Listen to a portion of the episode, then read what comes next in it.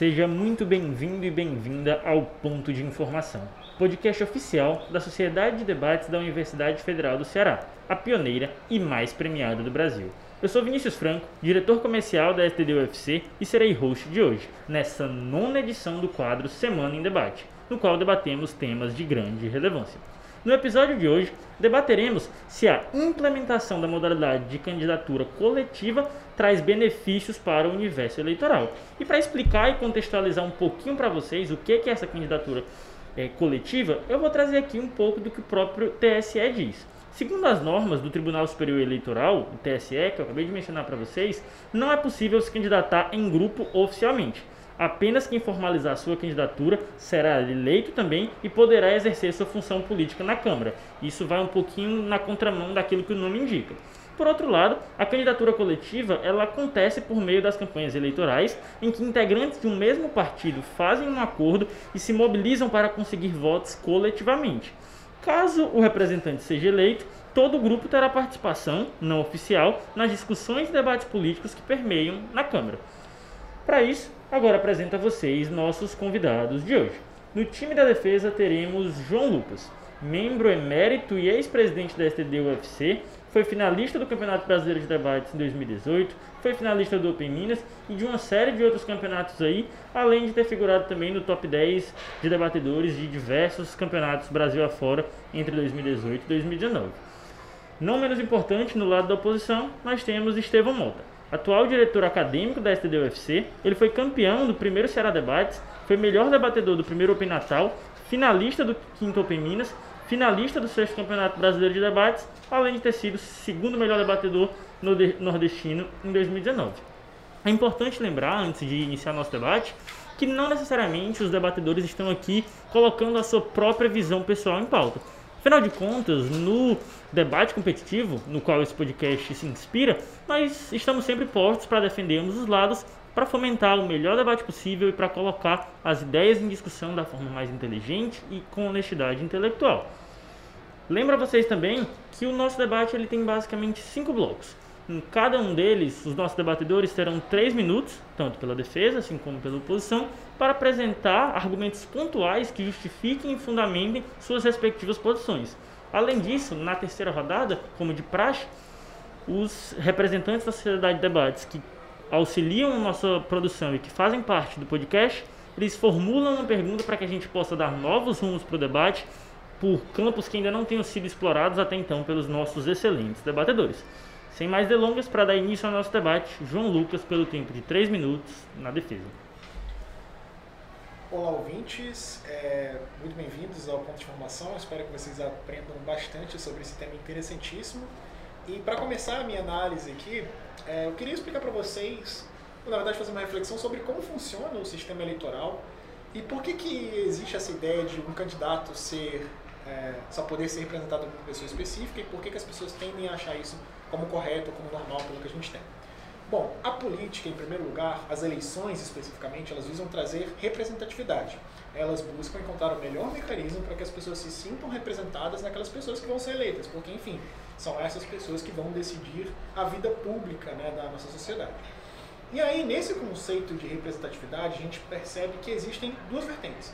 Se, por um lado, é fácil você se identificar com um candidato único, com uma pessoa, porque ele tem uma plataforma de ideias própria, ele consegue ter mais tempo para apresentar essa plataforma, por ele ser uma pessoa, enfim, um indivíduo único, ele consegue gerenciar todo, não só o tempo, mas também os recursos eleitorais de forma com que ele se projete, ele construa essa carreira política e ele mantenha esse projeto político contínuo ao longo da sua, da sua vida política.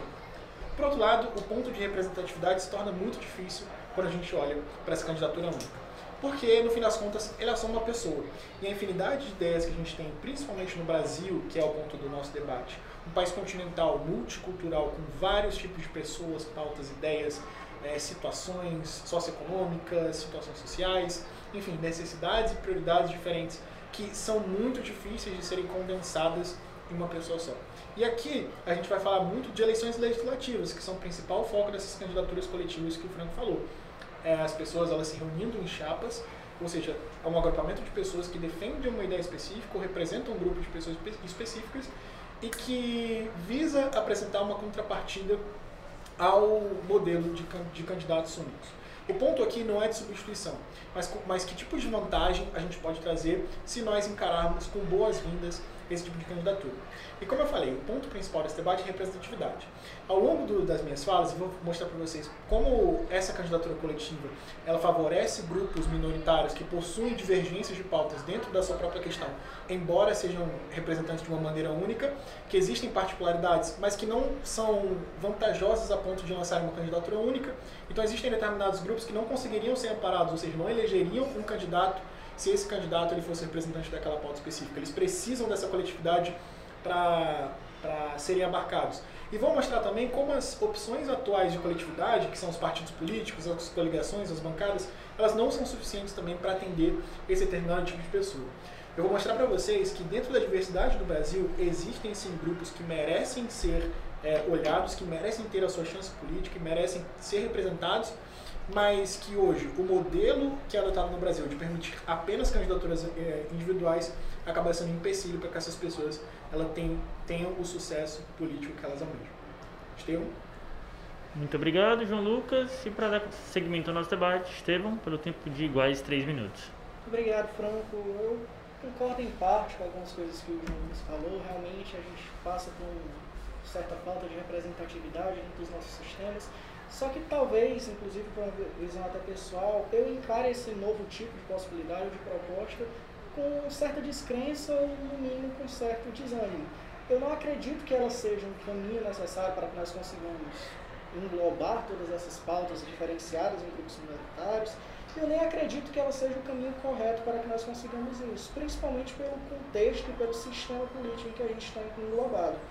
Esse tipo de candidatura e o movimento no qual ela se, no qual ela se subsidia é basicamente pensando, indo numa margem de renovação política crescente desde as nossas manifestações de 2013 e que vem colocando em xeque algumas instituições da política tradicional. Entretanto, ao mesmo tempo, nós não conseguimos mudar as regras do jogo a ponto de fazê-las com que elas preponderassem. Então, o nosso sistema ele continua estabelecendo determinadas diretrizes, estabelecendo determinadas prioridades e regras que merecem ser cumpridas, e às vezes esse tipo de iniciativa, por mais louvável que ela seja, ela se mostra muito mais como uma estratégia de marketing, buscando pegar esse tipo de ideologia, se mostrando como diferente, quando na verdade ela representaria algumas instituições ou ferramentas, inclusive mais antigas. Eu vejo como uma sensação de desnecessidade, principalmente da maneira como elas se vendem, como elas se propõem para o eleitor, com candidaturas conjuntas, que patrocinando inclusive uma impropriedade, um certo induzimento ao erro, ao pensar que aquilo vai acontecer de determinada forma, quando não há obrigatoriedade legal, nem nenhum tipo de forma de garantir que aquilo irá acontecer, quando aquilo poderia ser, na verdade, realizado, centralizado dentro de uma determinada candidatura que seja precedida por um diálogo, ou então que utilizasse desses outros intitulados co-candidatos para que eles conseguissem, sim, através do diálogo, compor seus gabinetes, compor determinadas plataformas, até porque essa diversidade a gente já parte pressuposto que ela não vai ser tamanha. Porque esses grupos, na grande maioria das vezes, eles são integrantes em mesmos partidos, em partidos que têm pautas que tendem a ser, na grande maioria das discussões, muito parecidas e muito homogêneas em alguns pontos. Então, se for para a gente abarcar esse tipo de representatividade diminuta ou desses grupos de pequenas divergências dentro de pontos centrais em que eles concordam, eu acredito que o ideal seria mesmo uma proporção de debate dentro dos próprios gabinetes, dentro das próprias formações de chapas partidárias e até mesmo no próprio exercício do mandato. Eu não vejo como uma necessidade grande ou até uma descrença desse poder transformador que esse tipo de iniciativa pode gerar no nosso sistema. E eu gostaria de realizar esse contraponto aqui com o João ao longo do nosso debate. E aí, João, explica pra gente, novamente por três minutos, por que, que na verdade essa representatividade vai ocorrer mais por uma via que não seja essa institucional dos gabinetes, não que é mais tradicional que o Estevão está apresentando, e por que que com esses mandatos coletivos a gente teria essa representatividade beneficiada? Tá, vamos lá, Franco. É muito mais fácil a gente analisar essa questão se a gente olhar para especificidades de alguns grupos, como eu falei, que precisam que essa representatividade ela seja aumentada.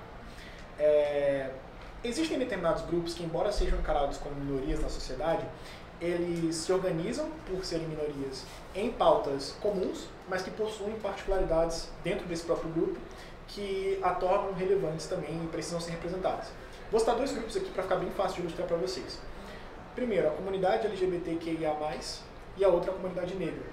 Esses dois grupos, embora é, para o cidadão que está de fora, né, que não faz parte dessa, desses grupos, existam pautas comuns, enfim, você tem lá o movimento LGBT com a sua bandeira, tem é, os eventos que são conjuntos, enfim, muitas vezes se apresentam como o mesmo grupo, e até pela sigla que eu falei, eles é, têm os seus pontos em comum suficientes para formarem é, uma coalizão entre eles, muito mais por necessidade de, de se manifestar na sociedade do que de fato é, por igualdade de, de, pautas. Mas dentro desse grupo você tem as lésbicas, os gays cis, tem trans, transgêneros, tem bissexuais. Cada um deles também tem pautas próprias. Isso gera debate dentro do próprio movimento sobre como é que cada uma dessas pessoas ela vai ser visibilizada e como é que essas pautas elas vão ser atendidas.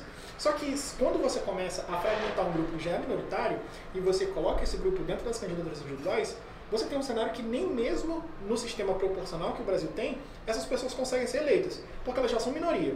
Então, elas nem sempre têm uma pessoa que puxa voto. Você pega, por exemplo, o Jean Willis, que era deputado federal, é, enfim, que ficou muito famoso por defender a pauta LGBT, ele só foi eleito na sua primeira eleição porque ele teve é, ele foi puxado. Ele não teve voto suficiente para ser eleito. Ele foi puxado pelo sistema proporcional.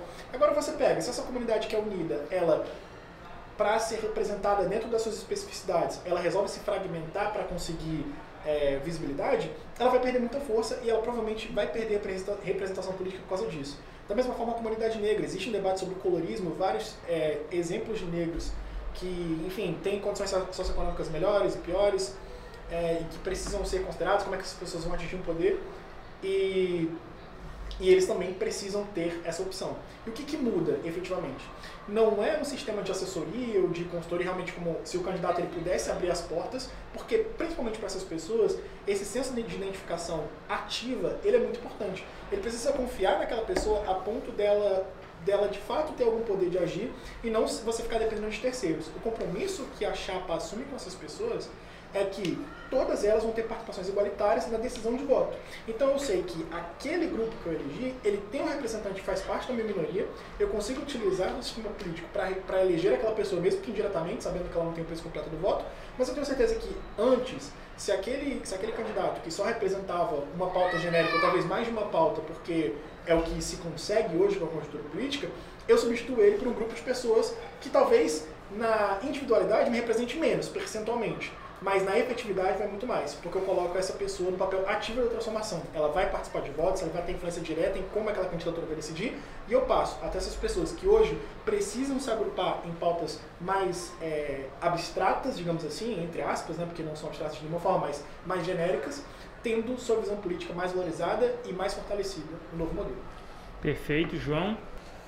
E aí eu passo a palavra para o Estevam, novamente por três minutos, para ele explicar para a gente como é que esses grupos que são tão importantes e que têm uma dificuldade de representatividade, como o grupo LGBTQI+, a população negra, enfim, até mesmo as pautas que defendem os direitos das mulheres, como é que essa galera que está numa pauta muitas vezes tida como identitária, como minoritária, por que que na via tradicional eles conseguiriam mais ganhos e mais efetividade nessa representatividade? Muito obrigado, Franco. Em primeiro lugar, porque eu acho que não acredito, eu não acredito que seja um via mutuamente excludente. Toda essa movimentação e principalmente diálogo que pode acontecer de coesão ou de participação popular, não necessariamente ela necessita acontecer por meio desse tipo de candidatura que eu repito. Ela está indo contra todo o sistema estabelecido dentro das regras nacionais, ela tem muita instabilidade, tanto na efetivação daquilo que ela se propõe, pois não há nenhuma obrigatoriedade, tanto legal quanto jurídica, e de qualquer outra forma, de que aquilo realmente irá acontecer daquela forma, muita insegurança nas próprias candidaturas, que por diversas vezes são impugnadas, e eu não vejo, pelo menos não entendi até agora, como é que ela seria mutuamente excludente com um mero diálogo e coesão dessas classes, tanto na organização das suas campanhas e das suas pautas. Gabinetes cooperativos, eles já conseguem utilizar esse tipo de discussão interna para fazer e planejar os seus votos de determinada maneira. Ele já consegue organizar esse tipo de abertura e dar espaço, voz e vez, chamando para assembleias públicas, chamando para assessorias parlamentares, esses grupos, de uma maneira que não é necessário que eu me coloque à disposição dessa imprecisão jurídica que esse tipo de candidatura em específico trata, e que ao mesmo tempo consegue proporcionar ok, posso admitir em uma determinada maneira que não seja tão ativo quanto aquilo que você propõe, mas com uma atividade suficiente para que ele consiga assim, ser ouvido e seja satisfeito sua necessidade de representatividade. Porque ao contrário do que a gente menciona, inclusive você mencionou até o próprio caso do Jean Willis, atualmente esses grupos minoritários eles conseguem sim utilizar ou pelo menos organizar as suas pautas de maneira que eles consigam, como você mesmo mencionou, escolher determinadas pautas homogêneas para que sejam as principais bandeiras a serem representadas. E cabe às suas discussões internas dentro do seu próprio movimento, que irá eleger seus representantes, irá escolher aqueles a quem ele deseja votar, dirimir determinadas questões ou especificidades daqueles que eles desejam representar, sejam questões como você mencionou do colorismo, sejam algo sobre representatividade lésbica, que é interessante dentro do movimento LGBT, que por diversas vezes é colocado de escanteio, só que, novamente, eu não vejo como uma via mutuamente excludente, apesar de eu entender que se fosse possível, regularizado, e não ocorresse riscos, tanto para a própria possibilidade desse tipo de candidatura, quanto riscos, inclusive, para o próprio eleitor, que pode ser induzido de alguma maneira a acreditar ou então ser passado mais informações quanto àquela própria viabilidade daquela candidatura.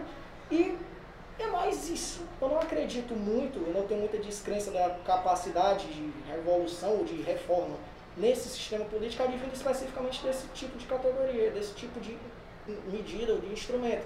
Porque eu não consigo pensar em como ela é mutuamente excludente para tudo aquilo que a gente já pode ter proporcionado dentro do nosso sistema, como gabinetes cooperativos, com toda aquela discussão interna que pode acontecer dentro desses grupos minoritários, e eles, ao alcançarem os cargos de poder, justamente porque é possibilitado a eles pela própria força do movimento, porque uma das coisas que o João próprio falou é que eles conseguem não se fragmentar, só que a partir do momento em que eles conseguem sim se colocar um candidato e organizar as suas pautas nele mesmo, mesmo que eles não consigam englobar todas as minorias e divergências, eles estão centralizados, eles estão focando os votos naquele candidato. Então, na minha opinião, conseguiria pelo menos efetivar essa representatividade da mesma forma e não mutuamente excludente, com menos riscos.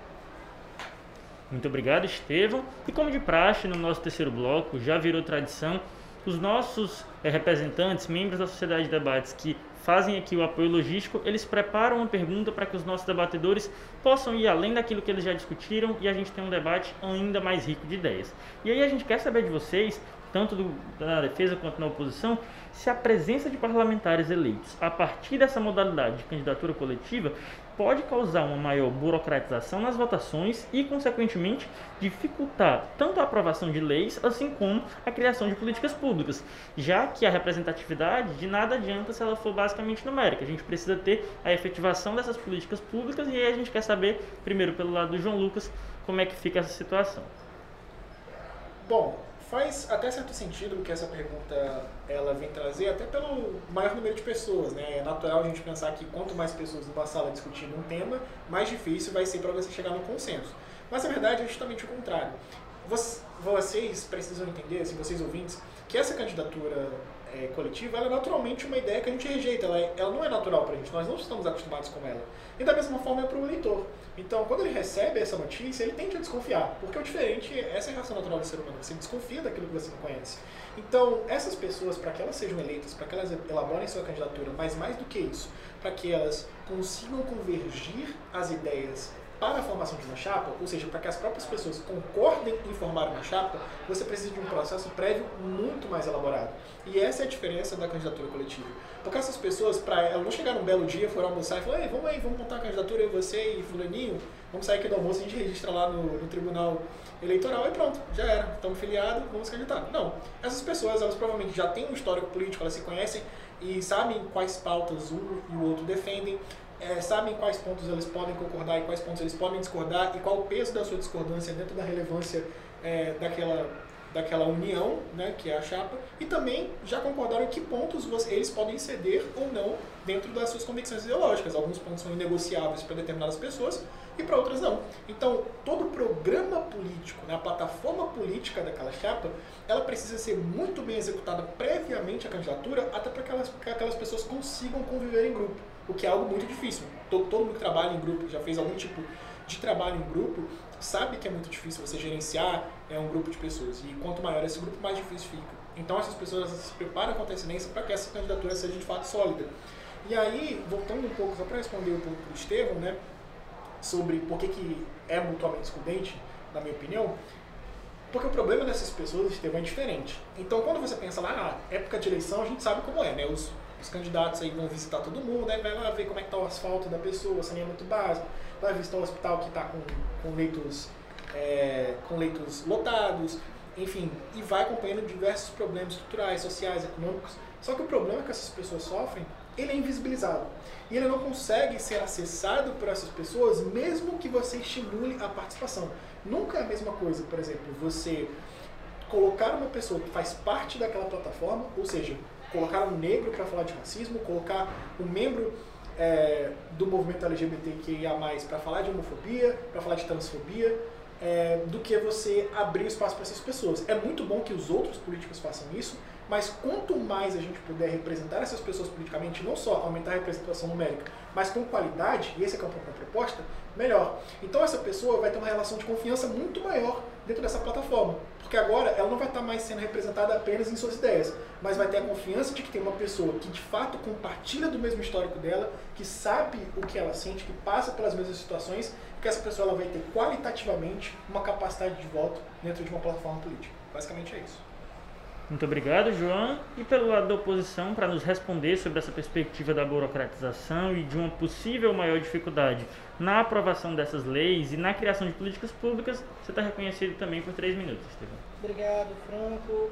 Eu acho alguma divergência nesse raciocínio, porque pelo fato de acontecer esse certo planejamento prévio, essa necessidade de coesão entre os próprios co-candidatos, antes deles realizarem essa empreitada, isso já acaba por desconsiderar ou me deixar ainda mais descrente quanto à representatividade de ideias, como você mencionou, divergentes e minoritárias dentro daquele próprio grupo representado, se elas realmente estarão lá. Se é necessário esse conluio, se é necessário essa direcionamento único dessas pessoas para pontos determinados, se é necessário que elas tenham todos, é, exatamente todo esse planejamento prévio e essa necessidade de entendimento também quanto a elas, porque como você mencionou, elas não estão lá à toa, elas receberam, elas têm algumas coisas em comum quanto a todo, e passa muito descrente porque é que algumas pautas, que inclusive podem ser inclusive contraditórias dentro desses movimentos representados, possam coexistir dentro dessa campanha sem acontecer esse tipo de burocratização ou até mesmo de rixas, até mesmo de falta de coesão dentro desse movimento. Por exemplo, um movimento LGBTQI, perdão, não conheço a sigla por completo, mas dentro desse movimento acontecem pensamentos, por exemplo, de feministas radicais que entram em conflito com o movimento trans relação à condição de mulher, se ela seria adaptável, se ela seria considerável.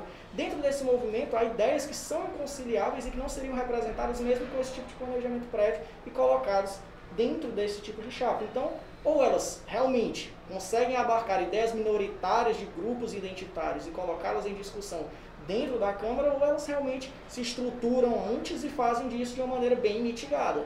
Para mim, aparecem ideias contraditórias dentro desse entendimento. Mas o porquê que eu ainda não consegui entender muito bem essa parte do mutuamente excludente que o João está mencionando.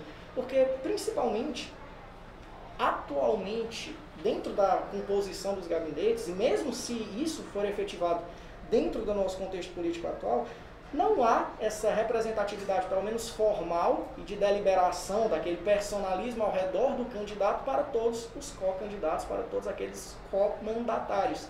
Esse tipo de idealização, de simbologia que ele está mencionando, de alguém que está lá, que viveu na pele, que agora consegue ser representado de maneira qualitativa, ele não vai ser tão efetivo quanto ele está mencionando, simplesmente pelo fato da pessoa não formalmente, materialmente, nas votações, dentro dos registros históricos, dentro da própria atuação como parlamentar, não poder se intitular como tal, não poder agir como tal. Ele não pode, de alguma maneira, agir para muito mais daquilo que ele ocupa formalmente, que seria o quê? Um cargo de assessor dentro do gabinete, um cargo de uh, assistente de determinado parlamentar, e isso por si só já enfraquece muito essa qualitatividade que ele está mencionando, essa qualidade que esse tipo de parlamentar, esse tipo de representação teria. Então, novamente, eu ainda acho e eu ainda consigo entender e proporcionar mais viável dentro do nosso sistema político, para a própria segurança que ele proporciona, medidas alternativas que não induzam esse tipo de fragilidade jurídica, essa inexistência que acontece lá dentro, que consegue alcançar objetivos que eu considero tão bons quanto, e se não forem tão bons quanto,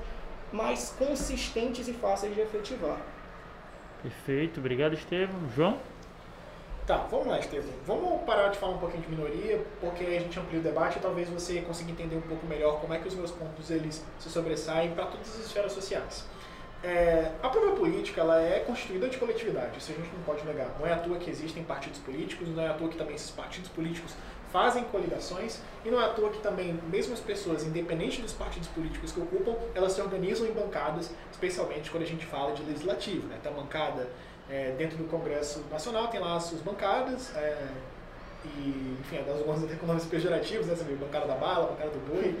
É, mas enfim, as pessoas elas se organizam coletivamente, porque elas entendem que juntas elas são mais fortes e podem é, reverberar mais uma pauta específica.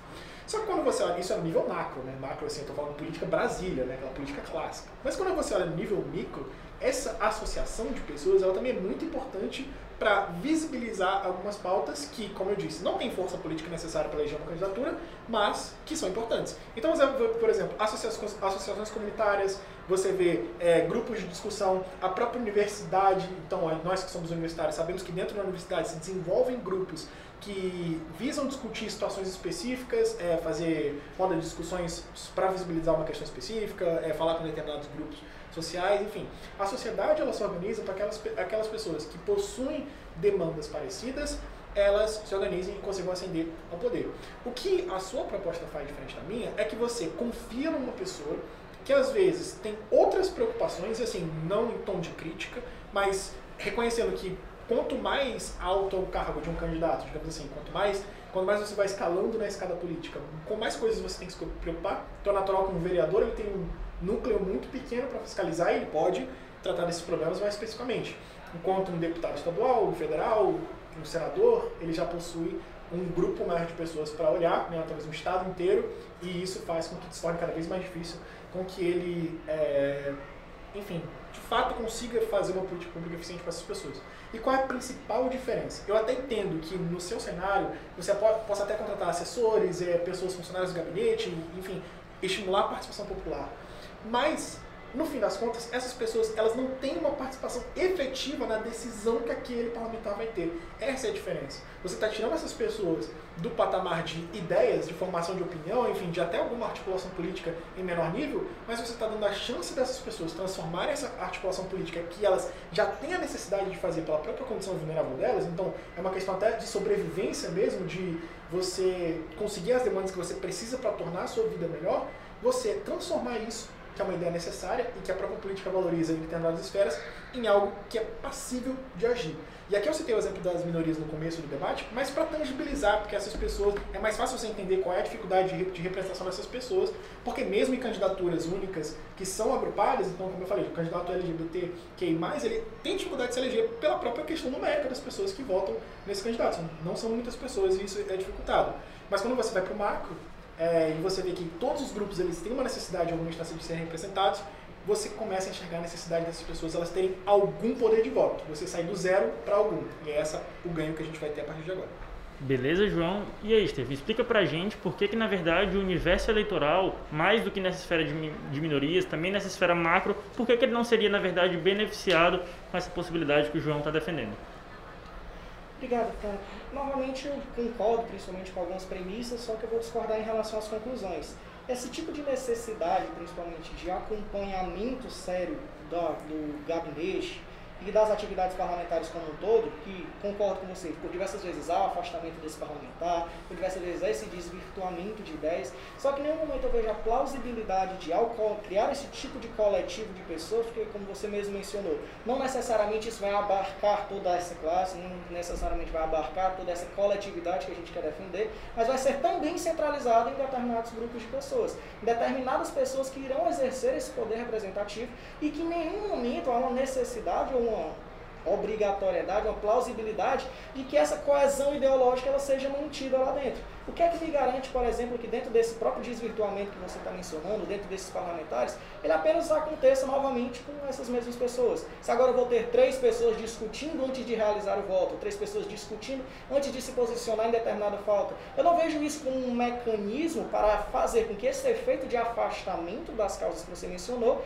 ele realmente seja efetivado, porque eles vão estar expostos às mesmas realidades que os políticos, que os políticos que são eleitos para mandatos únicos estão sendo apresentados, o mesmo tipo de interesses, mesmo tipo de influências, mesmo tipo de contexto. Então não vejo isso como sendo corretivo aos problemas do próprio exercício de representatividade. Aquelas pessoas elas vão continuar sendo representantes. A única diferença que nós vamos ter é que vai ter a possibilidade, através de prévio acordo, dessas pessoas estarem lá representando determinados interesses diferentes. Mas, novamente, a possibilidade disso acontecer, não representando a totalidade desses interesses difusos que acontecem dentro desses grupos, não, não é necessariamente o que vai acontecer.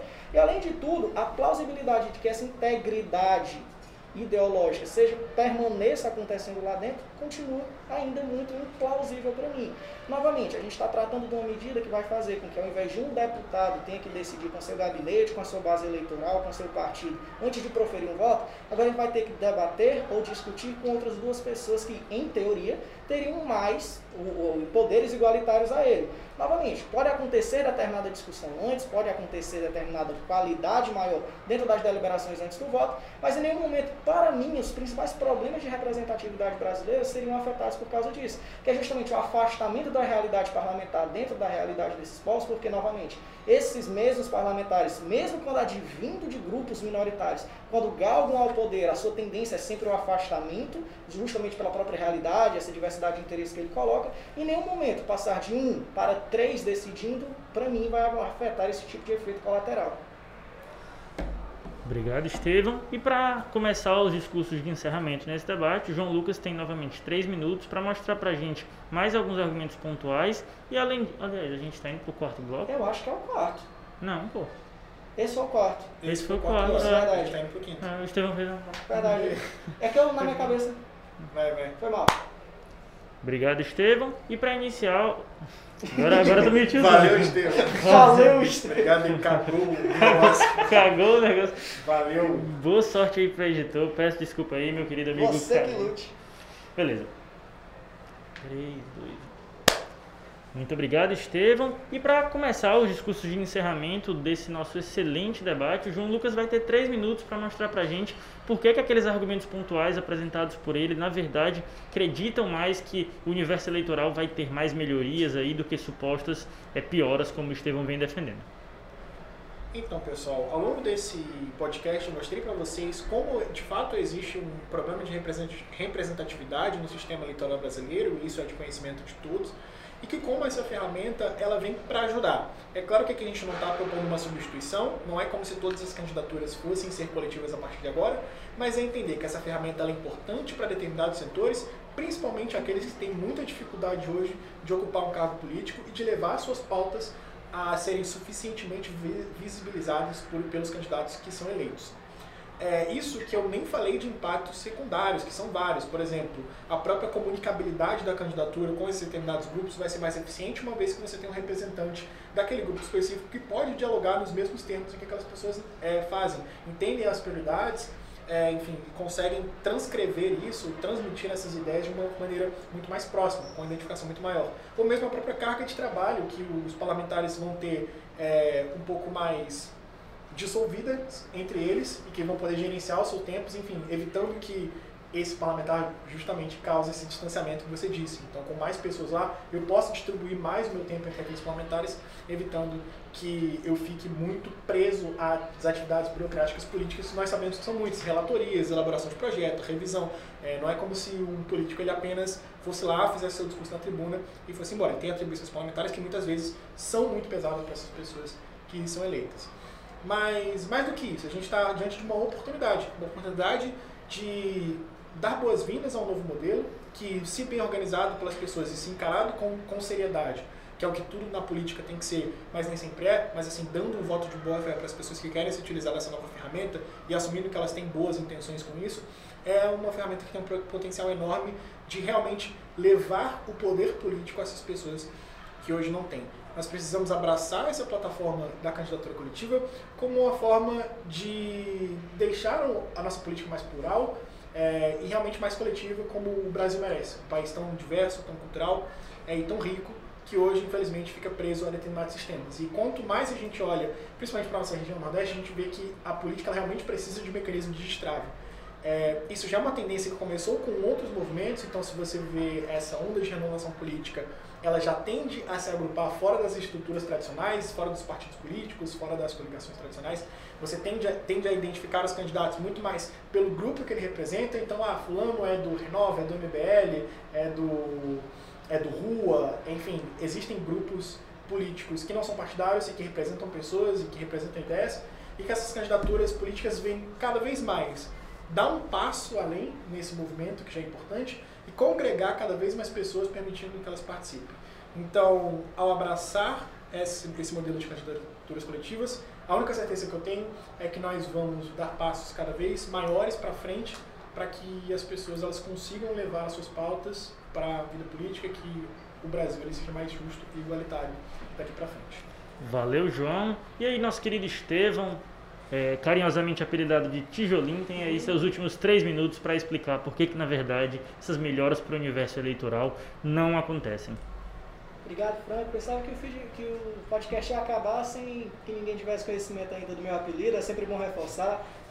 É algo que eu colocar para pessoas que eu tenho carinho e que também representam um certo carinho que eu tenho por elas. Mas, com toda medida que busca ou prega a renovação política e essa desestruturação da política tradicional, ela deve ser vista, em primeiro lugar, com certo cuidado e certa cautela.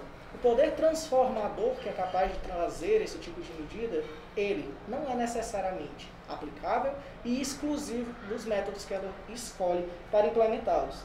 Ela, por diversas vezes, não corrige os principais males da política brasileira relativa à falta de representatividade que é justamente o afastamento desse tipo de parlamentar, não só pelas suas atividades, que ele agora vai ter que fazer três ou quatro coisas a mais, ou três a quatro coisas a menos, dito que pelo próprio modelo de candidaturas coletivas ele só teria duas, duas pessoas a mais como assessores para fazer isso, então não vai diminuir o foco de trabalho que ele vai estar colocado, mas é justamente o afastamento da classe política, dos privilégios que a gente dá para ela, de ela se ver dentro do mundo do eleitor e, acima de tudo, representando de maneira fidedigna. Em nenhum momento essas candidaturas, além de serem uma própria impropriedade jurídica como um todo e ela está fora dentro do sistema implementado no Brasil, elas se mostram efetivas para resolver os problemas a qual ela se prega colocar. Em nenhum momento eu aumentar a quantidade de parlamentares, ou melhor, a quantidade de discussões que vão ter para efetivar ou realizar determinado voto, vai garantir que aquilo aconteça de maneira mais qualitativa e que vai resolver os principais problemas na expressão daquela vontade do parlamentar. Dentro de uma democracia representativa, a gente tem que buscar pela correção que essa própria representação da distorções que essa própria representação acaba por gerar. E eu aumentar o número de representantes não me parece o caminho mais adequado para que eu consiga, sim, suplantar e minimizar essas distorções. Então, como toda medida muito revolucionária, que se prega a resolver esse problema de uma maneira tão gritante, eu vejo ela com bastante segurança, com bastante cautela, e eu acredito que se ela não consegue preponderar dentro daquilo que ela se propõe, ela se torna, no mínimo, indiferente ou algo que deve ser recepcionado com bastante cuidado dentro da nossa realidade política. Muito obrigado. Obrigado, Estevam. E antes de realmente fazer o encerramento do nosso quadro, a gente pede que vocês e dá a oportunidade para que vocês façam, façam seus agradecimentos. Mas como de praxe a gente inverte a ordem aí para que uhum. Tijolinho possa começar agradecendo aí o cachorro, a namorada, o namorado, enfim. Você já adiantou, era nessa ordem mesmo que eu ia agradecer? Não, estou zoando. é brincadeira. Mas obrigado aos nossos ouvintes. Eu sei que dentro dessas discussões elas são muito importantes, a gente acaba aprendendo, tanto nós debatendo, aprend acabamos aprendendo bastante, eu espero que vocês escutando também tenham aprendido, entendido o conceito e a importância dessa discussão. Muito obrigado a todos que estão escutando, muito obrigado àqueles que apoiam esse projeto e a ideia que a SDDUFC quer por promover. Que o debate ele seja mais do que uma competição, mas que ele seja também um aprendizado e uma ferramenta de melhoramento e que nós conseguimos considerar e nos tornar as melhores versões de nós mesmos. Obrigado e é sempre um prazer estar aqui com o João Lucas, esse dinossauro da SDD UFC, que está aqui sempre para nos tornar e tornar o debate cada vez mais brilhante. Para quem não sabe, você aí ouvinte que está fora do movimento de debates, mas a gente convida sempre que você entre. João Lucas ele é conhecido como nosso tio Dino, exatamente. ele, ele foi é, carinhosamente apelidado assim pelas chamadas crianças do movimento, ou seja, ele está aí desde 2015, 2016, sempre contribuindo muito, foi presidente, ajudou muito aqui o meu próprio crescimento pessoal, do Estevão também. E aí, nada mais justo do que dar também para ele o tempo que quiser para os agradecimentos. É, e assim como os dinossauros, né, o pessoal quer colocar o povo das antigas em extinção, né? A gente percebe esse movimento aí. É, cara, eu queria agradecer primeiro ao pessoal da FB 10, a gente está aqui gravando no espaço deles é, o podcast, realmente tem um material muito bom, obrigado pela sessão do espaço, do equipamento, enfim, pela disponibilidade. É bom transmitir ideias com qualidade, né? não só qualidade argumentativa, mas também qualidade sonora, né? A gente está no, no, podcast, então para as pessoas se sentirem mais confortáveis enquanto ouvem, enfim, lavando a sua louça, é, varrendo a casa, enfim, deitado, qualquer coisa que você faça ouvindo esse podcast. Agradecer a SDD, Sociedade de Debates da UFC, sempre proporcionar grandes debates, ao Tijolo, ao Franco que estão aqui com, comigo. E principalmente agradecer a você que ouviu aqui até o final, e ouviu inclusive os agradecimentos, né? não fechou o podcast antes do final e pedir para que você procure conhecer mais sobre esse tema, é um tema novíssimo. É, e é sempre bom a gente se atualizar sobre política, né? algo que, a, que afeta a nossa vida todos os dias, mesmo que, mesmo que a gente não perceba. Existem pessoas discutindo pautas todos os dias, todas as horas, que afetam a nossa vida direta ou indiretamente. Então procura saber, aqui no Ceará nós temos candidaturas coletivas, nós temos exemplos reais disso acontecendo, então procura saber quem são, é, formule a sua própria opinião além desse debate, então pesquise mais e realmente se posicione. Se você concorda, se você discorda, é, formule argumentos, ideias razoáveis para fundamentar a sua posição e mergulhe mais nesse, nessa época política que é tão importante para decidir o futuro do nosso país. Só um acréscimo, não considere esse debate, essa discussão como um ponto final, mas como uma vírgula para você continuar escrevendo seu próprio texto com suas próprias opiniões. Exatamente. Perfeito, pessoal. Foi um prazer estar aqui com vocês. E eu também não poderia deixar de fazer um agradecimento muito especial ao pessoal do FB Ideias Podcast, uma iniciativa do Grupo Farias Brito, que cedeu infraestrutura, que cedeu logística para a gravação desse programa. Então, se você está gostando aí da evolução do nosso quadro, deixa aquele comentário, dá aquela força, vai lá e comenta também para eles que isso impulsiona muito todo o movimento de debates e a prática de um debate com uma argumentação e com oratória cada vez melhores, tanto no nosso estado assim como no nosso país, que é exatamente o que a sociedade de debates tanto almeja. Além disso, a gente agradece aos nossos debatedores e aos membros da STD que trabalham diretamente na produção do nosso podcast.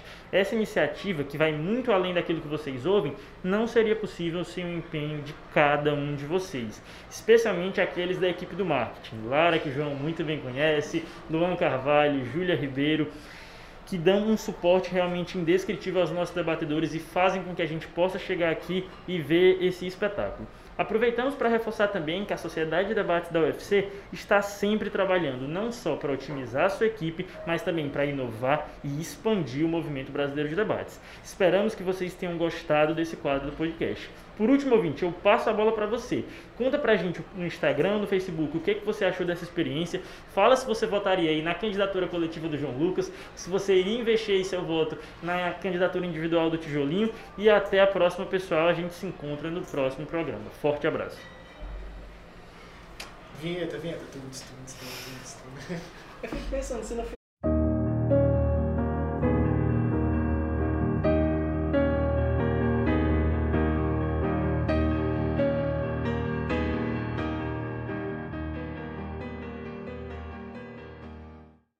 Ideias Podcast, uma iniciativa do Grupo Farias Brito, que cedeu infraestrutura, que cedeu logística para a gravação desse programa. Então, se você está gostando aí da evolução do nosso quadro, deixa aquele comentário, dá aquela força, vai lá e comenta também para eles que isso impulsiona muito todo o movimento de debates e a prática de um debate com uma argumentação e com oratória cada vez melhores, tanto no nosso estado assim como no nosso país, que é exatamente o que a sociedade de debates tanto almeja.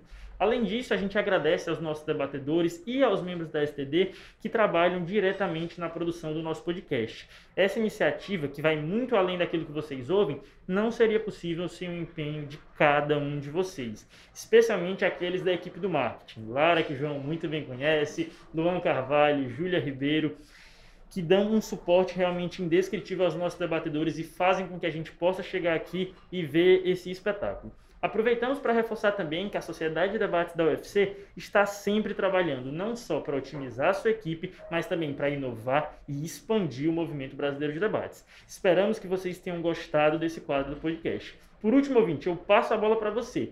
Conta pra gente no Instagram, no Facebook, o que, que você achou dessa experiência. Fala se você votaria aí na candidatura coletiva do João Lucas, se você iria investir aí seu voto na candidatura individual do Tijolinho. E até a próxima, pessoal. A gente se encontra no próximo programa. Forte abraço. Vinheta, vinheta. Eu fico pensando, se não